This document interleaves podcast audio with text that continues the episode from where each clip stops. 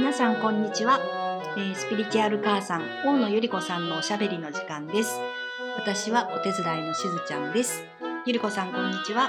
こんにちは、しずちゃん、こんばんもよろしくお願いします。はい。よろしくお願いいたします。皆さんこんばんは、えー今日はですねゲストをお招きしております。ご紹介お願いいたします。はい。あの、各若子さんに来ていただきました。ありがはとうございまじめますして、角若子と申します。はじめまして。私もはじはじめましてです。よろしくお願いいたします。願いし今日念願かなってもうゆり子さんとこんなに長い時間一緒におしゃべりで本当に幸せです。いや、私も今日はもうね、びっくりの連続で、はい。はい、もうワクワクしながらドキドキしています。今。ね、突然の流れでしたので私も、はい。あの今日の収録に伺ったら「え角さんがいらっしゃる 」みたいな感じですごいびっくりしましたけれども、はいあのなのでちょっと上ずってますが簡単に 角さんのあのプロフィールを紹介させていただきます。えー、角和歌子さん詩人音楽家さんです。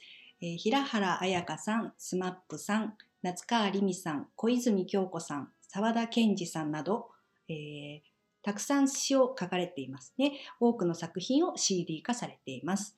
えー01年、千と千尋の神隠しの主題歌、いつでも何度でもの作詞でレコード大賞の金賞も受賞されています。素晴らしい方をゲストに出ていただいてありがとうございます。はい恐れ入ります本当に今日はあありがとうございます。光栄です。いやこちらこそです。はい初めてねはい。お会いしたのが。えそうなんですよね。ほあえっと7年前のあのお嬢さんイラストレーターの、えー、デナリさんこと大野舞さんの結婚式の更衣室で お目にかかったのが初めましてでした。更衣室というのが更ね、衣室というのが味噌ですね。そうですね。何か余興か何かであの着替えをしなきゃいけなかったわけではないですよね。あでもゆり子さんはそこで留め袖を着てね登場されたんですよ慣れなね。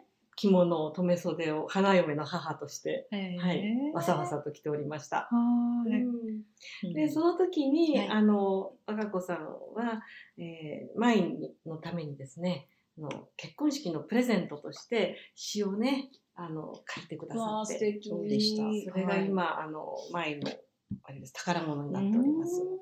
もうあの結構デナリさんとは、えーたくさん仕事をさせていただいてそのほ、えっと、最初の仕事が「星紬の歌」という絵本はい。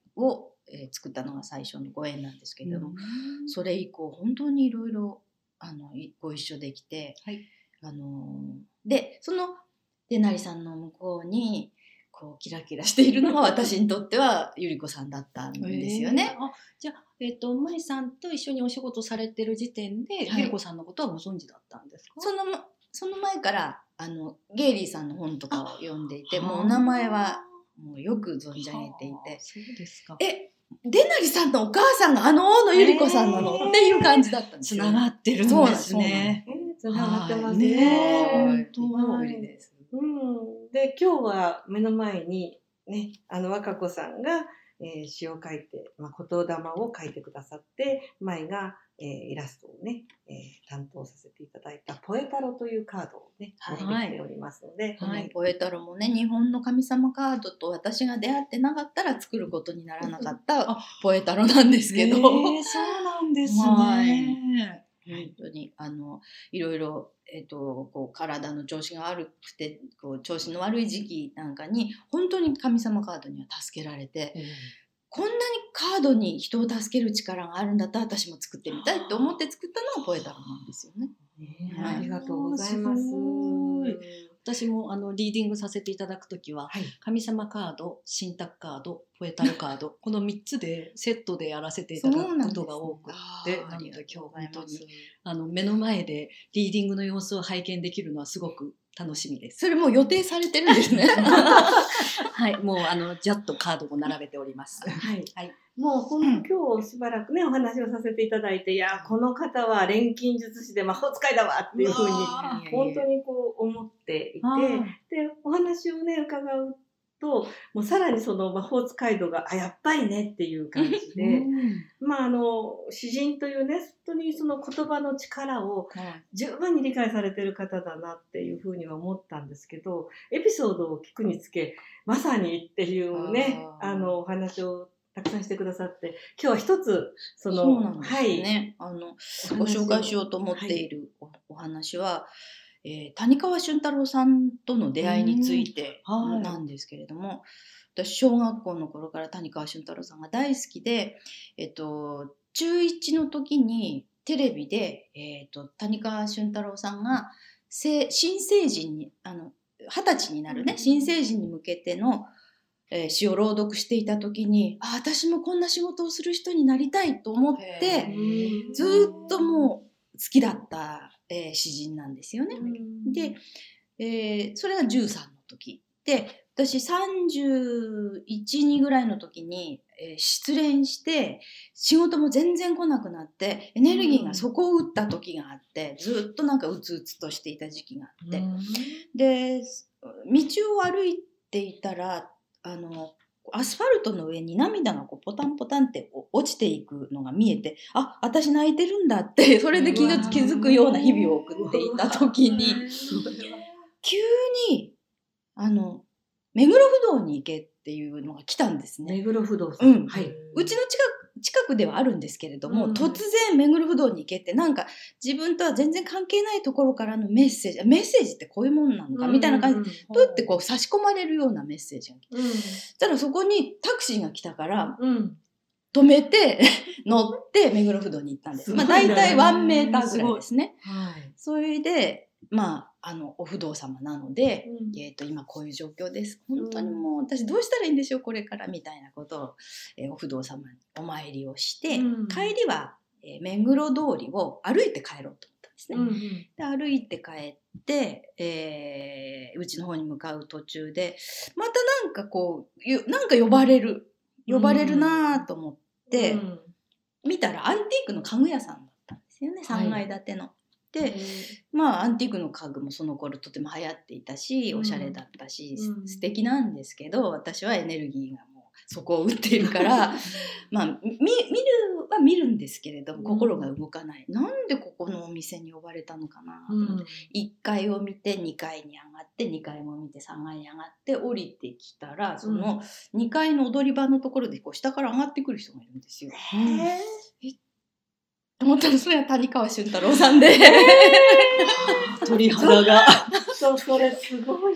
であまりにもびっくりしたので、ええ私は固まったんですね踊り場のところで。はいででもあの言葉も出ないし、はい。えっと挨拶をして握手を求めたりサインをもらったりするのは違うっていうふうに思っていて、うんそれだとただのファンになっちゃう。うん。でもそういう存在じゃないんだよと思いながら、まあ、固まっていたら谷川さんもこう下から上がってきてチラッて私の方を見てスーって上がっていったんですよね。うんでもこれはだって目黒不動に行けってきあの、うんメッセージが来て、うん。目黒不動に寄っての帰り道また呼ばれての出会いだから、うん。これは普通じゃないなってずーっと思っていたんですけど、えっとそれから何年後かな？34その年時は声は結局かけはい。はい、あ、そううん、通り過ぎ。ぎられただけではい。でええ多分5年後とか6年後かあいや違いますね10年経ってますね。10年後に谷川さんと初めてお仕事をすることになって、うん。まあそれだけでも私はあの興奮状態ではあるもう興奮ばっかりしてます、はい 興奮状態なんですけれどもそれでそんな話を谷川さんにしたんですよ。はい全然覚えてなくて。うん。そりゃそうですよね。はい。まあすれ違って自分のとことを自分だ谷川俊太郎だって認めて固まる人なんて多分谷川さんにはたくさんいるでしょうから、うん。そのその記憶の中の一つだとは思うんですけれども、うん。私にとってはまあエポックな出来事で。そうですね。はい、それからもうどどれだけ谷川さんと一緒に仕事をさせていただいたかって感じなんですけれども、映画も一緒にあそうです。そうです。はい、はい。ヤーチャイカっていう映画を一緒に作ったりとか。もうそれはただならぬご縁ですよただならぬご縁と思いました。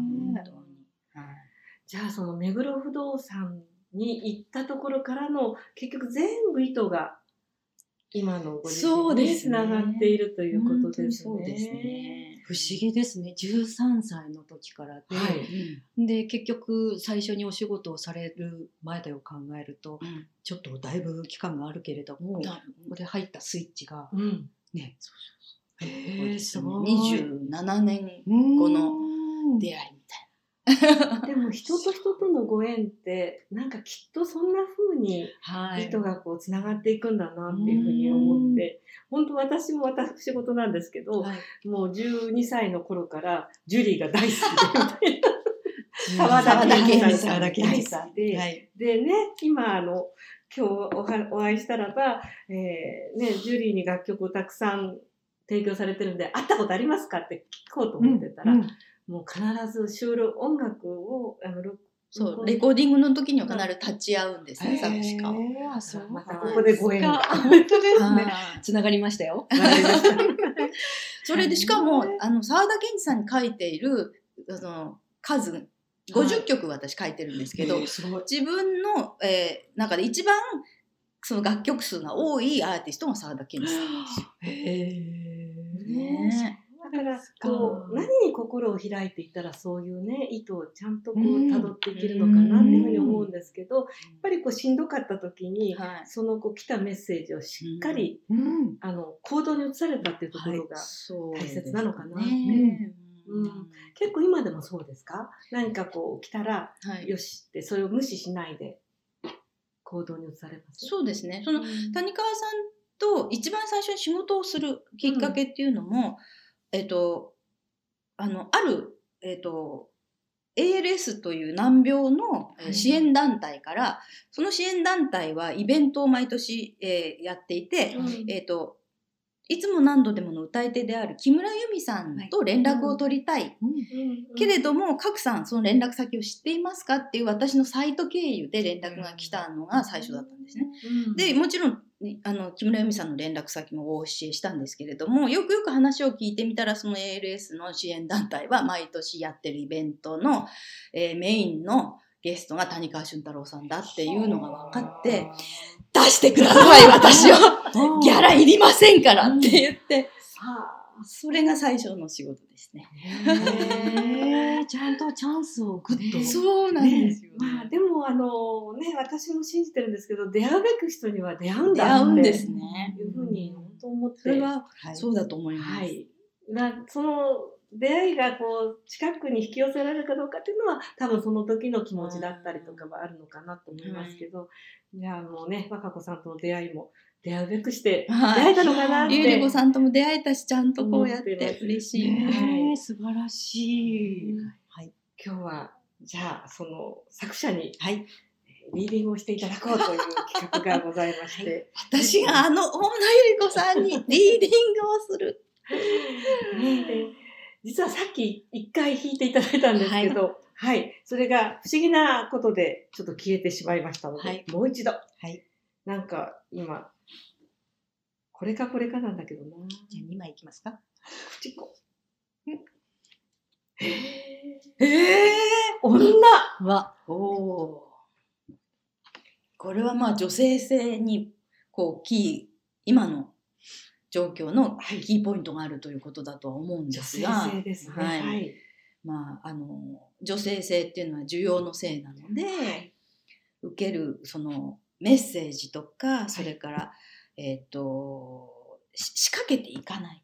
受け取る。そして、えっと間口を広くして、えー飛び込んできたものを、うん。あの受け入れるというようなメッセージだと思うんですけれども、はい。思い当たる節は終わりですか、はい、なんか今ねあの先ほど「サビ」というカードを弾かせていただいて、うんはいはい。でそれが今はなんか少しこう停滞気味なんだけれどもそれはあの必ず中でこう熟成しているものがある。はい、じゃあその次のステップとしてはまさにこれなのかな。受け入れる。だから自分から何か今すぐこうああしようこうしようっていうふうにテイクアクションをするのではなく、こうちょっと自分の内側に入って、うん、あの受け入れるというか、うん。受け取る姿勢？そうですね、はい責めないっていうことです責めない、うんはい、心がけたいと思いまあいや面白いですね。す。うん本当に。はい。